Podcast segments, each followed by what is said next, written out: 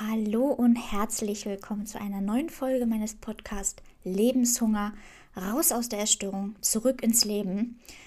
Und dafür müssen wir manchmal in die Vergangenheit zurück, nämlich zu unseren Glaubenssätzen.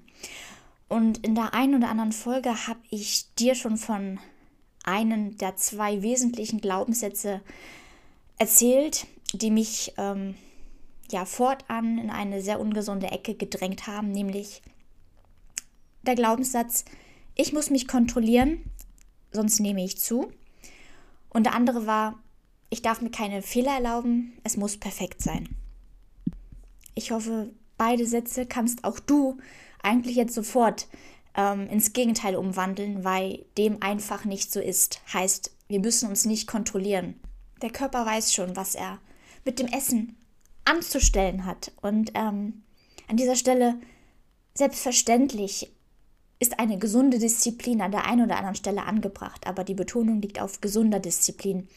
Und ich glaube, ähm, wenn man unter einer Essstörung litt, weiß man, dass man die von jetzt auf gleich nicht ablegen kann. Und dann von einer gesunden Disziplin zu sprechen, ist meiner Meinung nach immer schwer. Und genau damit beschäftige ich mich auch sehr bewusst. Und ich bin mir bewusst, dass ähm, wenn ich jetzt von einer Disziplin spreche, ich mir, wenn dem so ist, nicht gut tue. Denn ähm, eine Disziplin aufzubringen bedeutet wieder eine Art von Kontrolle, wieder Art von Strenge, wieder Art von Reglementierung, die einem von dem Freiheitsgefühl abhält. Deshalb, ich glaube, auch wenn man den Großteil geschafft hat, auch wenn man sich seiner wieder mächtig fühlt und ein ganz anderes, gesundes Essverhalten pflegt, muss man einfach achtsam bleiben, dass man sich nicht wieder durch gewisse Maßregelungen in eine ungesunde Enge drängt, beziehungsweise einen ungesunden Anteil in einem stärkt. Von daher bin ich der Meinung, ähm, dass wir in erster Linie Vertrauen lernen müssen. Das heißt, wie ich zu Beginn meinte, der Körper weiß schon sehr genau, was er mit der Energie, mit dem Essen zu tun hat. Aber wenn man sich ja die Kontrolle als solches mal genauer anschaut, ähm, ist das immer etwas sehr kopflastiges und meiner Meinung nach auch sehr körperfernes. Ähm, wir nehmen uns ja das Recht, über unseren Körper zu entscheiden, beziehungsweise unser Kopf entscheidet, was wir machen, wohin es geht und der Körper bleibt da eigentlich außen vor. Ich gehe noch einen Schritt weiter.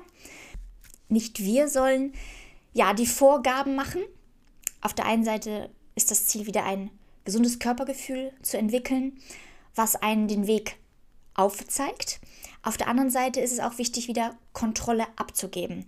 Das heißt, ähm, sehr bewusst auf die Expertisen anderer vertrauen, so wie ich das jetzt tue in puncto Ernährung und Training, um da einfach einen gesunden, ehrlichen Weg aufgezeigt zu bekommen, weil auch wenn man vieles vermeintlich weiß, Betonung liegt auf vermeintlich, denn auch ich habe ich gemerkt, dass ich noch vieles eben nicht weiß und da einfach die Unterstützung brauche, ähm, obwohl ich über die letzten Jahre einiges dazu gelernt habe. Und doch weiß ich, dass ähm, dieses dieser Moment, die Verantwortung abzugeben, auch wieder Mut erfordert, aber einen dann auch wieder hilft, ähm, ja, etwas loszulassen, um dann wieder zuzulassen. Als Beispiel eine gesunde Ernährung, ein ehrliches, effizientes Training. Heute möchte ich mit euch aber mal in die Vergangenheit gehen, um diesen Glaubenssatz ich muss mich kontrollieren, sonst nehme ich zu, einfach mal so ein bisschen unter die Lupe zu nehmen. Woher kam er? Wieso war er da? Und welche Funktion hatte er? Und dafür reisen wir in meine Kindheit, zu der, ja, so 14- bis 15-jährigen Ramona. Ramona hat immer gerne und viel gegessen. Ramona war immer gerne und viel draußen, hat sich bewegt. Und beides ganz intuitiv, ehrlich aus sich heraus.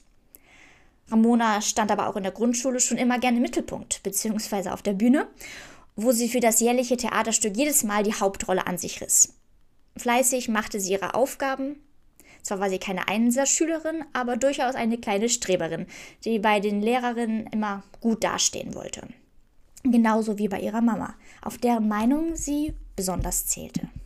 Zwischen Lebensfreude und positiver Energie, zwischen ihrem, ja, quirligen Freigeist, ihrer Neugierde und ihrer Begeisterungsfähigkeit schlichen sich der Drang nach Anerkennung und Aufmerksamkeit. Und anstelle ihrer Vorfreude, Intuition und Sorglosigkeit rückten immer mehr Zweifel, Bedenken und Berechenbarkeit. Ramona stellte fest, dass das, was im Außen geschah, sie nicht immer beeinflussen konnte. Doch alles, was sie beeinflussen, kontrollieren konnte, das wollte sie auch kontrollieren. Gut sein wollen, es richtig machen wollen, sich keine Fehler erlauben, ein Drang zur Perfektion, was jedoch eigentlich nicht zu ihrer Rastlosigkeit passte. Denn nur schwer konnte Ramona die Geduld und Muße aufbringen, um sich nur einer Sache wirklich 100% zu widmen. Und Perfektion, also etwas wirklich perfekt zu machen, erfordert einfach eine Akribe, genaues Arbeiten und dafür war Ramona eigentlich, wie gesagt, zu, ja, zu energiegeladen, zu ähm, quirlig unterwegs. Sie genoss die Abwechslung, sie wollte immer was Neues erleben, Neues erfahren und ja, ihren neugierigen Freigeist in irgendeiner Weise auch ausleben.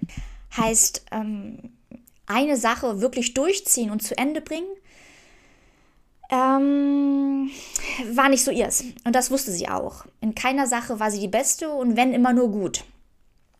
Doch die Diät, das war so mit ja, 2009 mit knapp 16 Jahren, bot ihr dann letzten Endes die Gelegenheit, sich zu beweisen.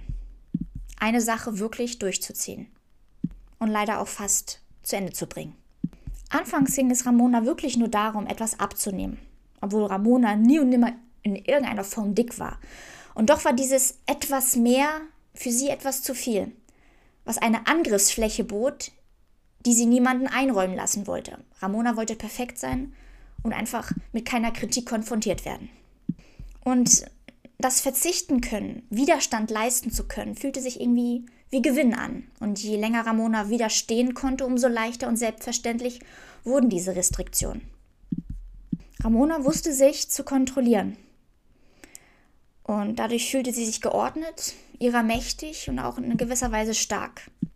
Verbote und Verzichte reglementierten ihr Dasein und boten den in Anführungsstrichen perfekten Rahmen, knallhart, eisern und fehlerlos zu sein. Ja, und so wurde aus einer anfangs harmlosen Diät eine tiefgreifende Essstörung. Und jetzt Vorsicht. Eine kurze, vermeintliche harmlose Diät kann nämlich die Tür zur Hölle sein, durch die man unbemerkt tritt, die Tür hinter sich schließt und diese mit einem Schlüssel verschließt und diesen Schlüssel dann wegwirft. Genauso aussichtslos fühlt sich die Essstörung dann irgendwann an. Und genau dafür möchte ich dich beschützen. Mit meiner Geschichte wachrütteln und ähm, dich einfach rechtzeitig auf den gesunden Weg führen oder dich einfach zu motivieren, auf dem gesunden Weg zu bleiben, weil die Essstörung als solches dir so viel nehmen kann und am Ende auch dein Leben. Ja, aber die Essstörung gab mir eben dieses sichere Gefühl. Und so setzte sie sich fest. Sie war mein sicherer Hafen, meine Orientierung, mein suizidaler Leitfaden, denn genau das ist das Schlimme. Man hat nur Augen für die Essstörung und vergisst alles drumherum. Wobei anders. Man vergisst nicht alles drumherum, doch lässt sich keine Wahl, auch wenn einem ab und an schon das Gefühl verrät, dass man auf dem Holzweg ist und es einem eigentlich nicht gut tut, dass man eigentlich nicht zufrieden ist. Aber man geht weiter, stur wie im Tunnelblick, auf direktem Wege Richtung Abgrund, an deren Schlucht man schließlich ohne Absicherung balanciert. Ramona, du bist dabei, dich umzubringen. Doch ich überhörte diese Worte einfach. Ramona, du bist dabei, mich umzubringen, schrie mein inneres Kind. Ich zuckte kurz und machte mit Anbruch des neuen Tages wie gewohnt weiter. Ramona, wir wissen nicht, ob Sie morgen noch aufwachen. Ich hielt kurz inne. Ich bekam das erste Mal Angst. Doch ich machte weiter. Und irgendwann war dieses auffordernde Ramona eine Art Seinzustand. Ich spürte, dass ich einfach nicht mehr kann. Und dass ich es vor allem nicht mehr ertrage, wie mich die Essstörung von meinen Eltern abhält, wie sie mich immer mehr einnimmt. Doch ja, lange Jahre legte ich ihr bereitwillig mein Fleisch hin. Und ich war dabei, mich umzubringen, doch ließ diese Wahrheit einfach nicht an mich heran. Doch irgendwann kam ja der Wendepunkt. Aber was hat mir geholfen, die Wahrheit wieder an mich heranzulassen und schließlich auch die Liebe wieder zuzulassen? Dabei sei kurz angemerkt, dass die Liebe eigentlich immer mein Begleiter war, vor allem wenn ich bei meinen Eltern war und es da nicht ertragen konnte, wenn die Essstörung wieder dazwischen funkte und uns immer mehr voneinander distanzierte. Aber auch in den späten Abendstunden, wo ich meinem Unterbewusstsein, meinem inneren Kind am nächsten war. Da machte sich das schlechte Gewissen teils unerträglich bemerkbar und teilweise, ja, musste ich dann auch weinen so unglücklich lag ich dann abends im Bett und ähm, hatte diese Routine einfach nur satt. Diese lähmende, ungesunde Routine, die mich aber jeden Morgen aufs Neue überrollte und der ich dann, ja, ohne Widerworte folgte. Aber genau diese Liebe, mein erschöpftes Herz, irgendwann nicht nur psychisch, sondern auch physisch, was das EKG einfach schwarz auf weiß zeigte, wollte, wie gesagt, und konnte das alles nicht mehr. Und das Gefühl wurde immer stärker, etwas zu ändern, ins Handeln zu kommen, auch wenn es anfangs noch widerwillig war und in erster Linie, um meine Eltern ruhig zu stimmen. Aber immerhin kam ich ins Handeln. Und allein diese regelmäßige Konfrontation damit, dass ich ein Problem habe, brachte dazu, dass es sich mehr und mehr auch wirklich nach einem Problem angefühlt hat. Und zu meinen ersten Schritten gehörte eine Psychotherapie, ja, wo ich aber auch nur so vier, fünf Male waren und die mich zumindest kurzzeitig aus meiner kranken Routine schubsten. Gefolgt von einem einmonatigen Aufenthalt in der schönen Klinik Bad Bramstedt. Und dazu gibt es, wenn es dich interessiert, auch eine extra Folge, wo ich den gesamten Aufenthalt und meine Gefühlslage noch einmal ausführlicher beschreibe. Doch in der Klinik musste ich zum ersten Mal einsehen, dass ich wirklich ja, diesen Drang zur Perfektion hatte, auch wenn ich mich lange nie so eingeschätzt hatte. Aber genau dieses Nicht-Perfekte wollte ich einst ja mit der Erstörung widerlegen bzw. ausleben. Denn sie gab mir ein erhabenes Gefühl. Doch in Wahrheit war ich kraftlos unterlegen. Ja, und nach der Klinik machte ich die Rusu, also die Rise Up in Shine Uni bei Laura Marlina Seiler, was mir vor allem dabei half, meine Glaubenssätze und Beweggründe der Essstörung zu hinterfragen und auch aufzulösen. Der Essstörung damit also ihre Berechtigung zu nehmen. Ich musste mich nicht kontrollieren. Ich darf mir vertrauen. Ich darf dem Essen vertrauen und ich muss nicht perfekt sein und ich darf mir Fehler erlauben. Laura und die Russo half mir, viel nachsichtiger mit mir selbst zu sein und mein inneres Kind in den Arm zu nehmen, wertzuschätzen, was der eigene Körper leistet und sich ihm dankbar und liebevoll zu wenden. So näherte ich mich meiner an, denn davor funktionierte ich einfach völlig losgelöst von mir selbst und darin ist halt ein entscheidender Schlüssel, sich selber zuzuwenden, sich wieder zu vereinen und nicht losgelöst vom eigenen Körper zu agieren. Ja, und während der Russo bröckelte meine innere Strenge weiter und der Wahrheitskern wurde so nach und nach freigelegt. Meine Verletzlichkeit, die Erschöpfung wurde spürbar. Der Lebenshunger, sodass mich auch die Worte von meinem Hausarzt, wir wissen nicht, ob sie morgen noch aufwachen, endlich auch im Herz erreichten, mich beunruhigten, mir Angst machten. Ja, und über diese gesunde Angst konnte ich mich eigentlich freuen, auch wenn das Gesagte alles andere als erfreulich war. Und doch bot mir diese Angst die letzte Chance, wirklich etwas zu ändern. Denn Angst bedeutet ja auch, dass mir meine Gesundheit wieder wichtig war, dass ich mir wichtig war und dass ich leben wollte und dass es nicht so weitergehen konnte. Mir war aber auch klar, dass es letzten Endes nicht ich alleine in der Hand hatte. Mein Körper behielt das letzte Wort und ich wusste, dass nur mit seiner Zustimmung es noch einen Weg aus der Aussichtslosigkeit gibt. Und das war der Beginn von einem ehrlichen neuen Teamwork, die Voraussetzung fürs Leben. mein bester Freund, mein Körper, der all die Jahre immer mein bester Freund war, nur den ich alles andere als freundschaftlich behandelt habe. Aber dadurch, dass ich mich wieder meinem Körper zuwende, ihm eigentlich die Macht wieder über mich zurückgab und so meinen stärksten Sparringspartner wieder an meiner Seite hatte, um meinen Weg zurück ins Leben zu finden. Denn letzten Endes steckt die ganze Wahrheit in uns. Meine persönliche Wahrheit steckt in mir, meine gesunde Mitte, in meinem Körper. Und genau das wollte ich und das will ich wieder, ja, leben, ausleben. Doch an dieser Stelle stellt sich die Frage, wie wir zu unserer inneren Wahrheit und damit auch ins wahre Leben zurückfinden. Und dafür möchte ich jetzt ein paar ja, Erkenntnisse mit dir teilen, die dir vielleicht auch an der einen oder anderen Stelle weiterhelfen. Zurück ins Leben verhelfen. Nummer eins: Du musst ins Machen kommen. Denn erst das Machen kann dich vom Gegenteil überzeugen und dir die Angst nehmen und damit auch den Weg in dir selber freilegen, um deine Wahrheit wieder zuzulassen. Und das verlangt in erster Linie Mut.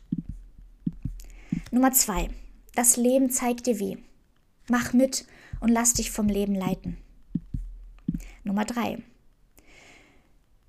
Wenn du auf etwas Appetit hast, dann freu dich zuerst über dieses ehrliche Gefühl, weil in diesem Moment dein Körper zu dir spricht. Und dann ist es wichtig, diesem Verlangen wieder nachzukommen, damit auch er wieder in dich vertraut. Und so nähert ihr euch beide wieder schrittweise an. Und ja, lässt auch die unzensierte Freude am Essen wieder zu und verbindet Essen nicht mehr nur mit etwas Negativem oder Gefährlichem, ganz im Gegenteil. Essen ist Freund, nicht Feind.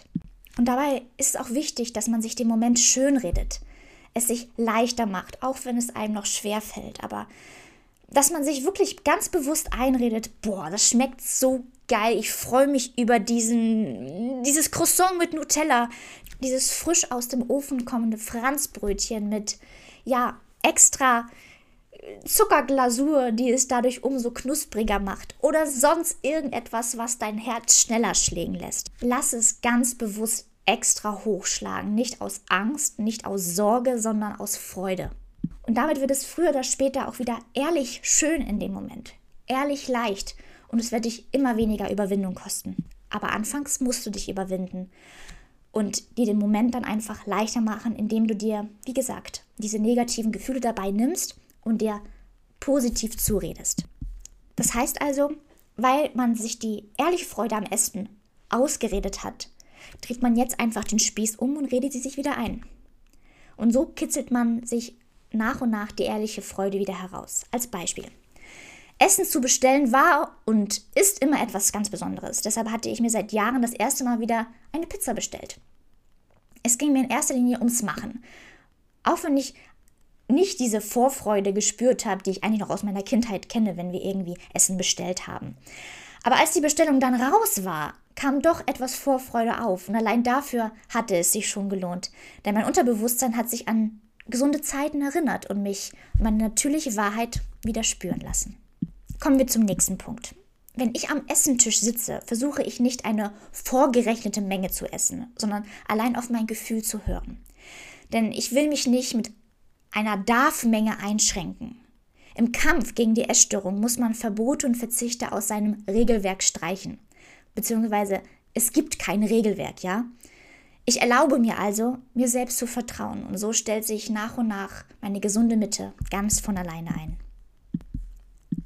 Nächster Punkt. Erinnere dich. Was hast du als Kind immer gerne gegessen? Habe ein Date mit deinem inneren Kind und lasst gemeinsam wieder schöne Erinnerungen aufkommen. Zum Beispiel, bei mir wäre es der Eismann.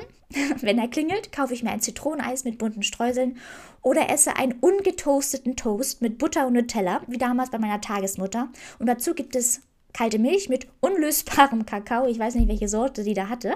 Aber irgendwie war das cool, weil, ähm, ja, der Pulver hat dann so kleine Kügelchen ergeben von einer Milchschicht, um ja, umrandet und ähm, wenn man die dann im Mund genommen hat, wenn man quasi seinen Kakao dann so gelöffelt hat, dann wurden diese kleinen Kügelchen im Mund haben sich dann aufgelöst und hat man nochmal eine extra Schub Kakaopulver im Mund gehabt, was halt ziemlich geil war. Oder ich gehe zum Bäcker und nicht blind an der Theke vorbei, sondern lasse meinem inneren Kind aussuchen, worauf es Lust hat. Und ganz wichtig dabei, nicht lange nachdenken, einfach seiner Intuition folgen. Denn das ist der Moment, wo dein inneres Kind wieder zu dir spricht. Und ihn dann zu enttäuschen, das wäre ein großer Fail. Und der vorletzte Punkt. Arbeite deine schwarze Liste ab. Bei mir standen zum Beispiel Croissants mit Nutella, Frühlingsrollen und Pommes mit Mayo drauf. Noch einiges mehr, aber nehmen wir mal diese drei Beispiele. Und du kannst dir jetzt von deiner schwarzen Liste jede Woche mindestens eine Sache vornehmen und sich deiner Angst stellen. Und du wirst sehen, es wird dir immer leichter fallen und es passiert nichts, ja? Aber das, was passiert, ist, dass du dir, deinem gesunden Leben, deiner inneren Wahrheit große Schritte näher kommst. Ja, und mein letzter Tipp wäre, werde vom Nein zum Ja-Sager. Also, ich tat das, was das gesunde Leben von mir verlangte und gab allen Dingen eine zweite Chance, um mir zu gefallen. So wurde aus einem voreingenommenen Nein ein mutiges und unbefangenes Ja. Denn all die Jahre habe ich mir alles verboten, ich habe verzichtet und ich habe mir irgendetwas eingeredet, was einfach nicht stimmt. Und ähm, ich wusste, dass wenn ich alles einfach ins Gegenteil wandle, zu allem, was ich verneint habe, jetzt Ja sage, war ich auf jeden Fall auf einem guten Weg, der Essstörung ihre Berechtigung zu nehmen und mich dem Essen wieder anzunähern. Sich meinem inneren Kind anzunähern und wieder Freude und Spaß am Essen, am Leben zu haben. Und mit diesem Ja möchte ich diese Folge jetzt auch beenden, nämlich mit einem Ja zum Leben und das aus tiefstem Herzen. Und vielleicht sagst auch du heute Ja zu deinem Leben. Dann mach dir klar, mach dir im Herzen bewusst, dass du nur dieses eine Leben hast und wie schön kann sich ein Ja anfühlen. Und vielleicht spürst du auch, wenn du dieses Ja aussprichst, dass sich das einfach nur richtig anfühlt. Und ich hoffe, diese Folge bestärkt dich, dieses Ja zu leben, umzusetzen, ins Handeln zu kommen und damit wieder zurück ins Leben, in dein Leben. Und das hat Großes mit dir vor.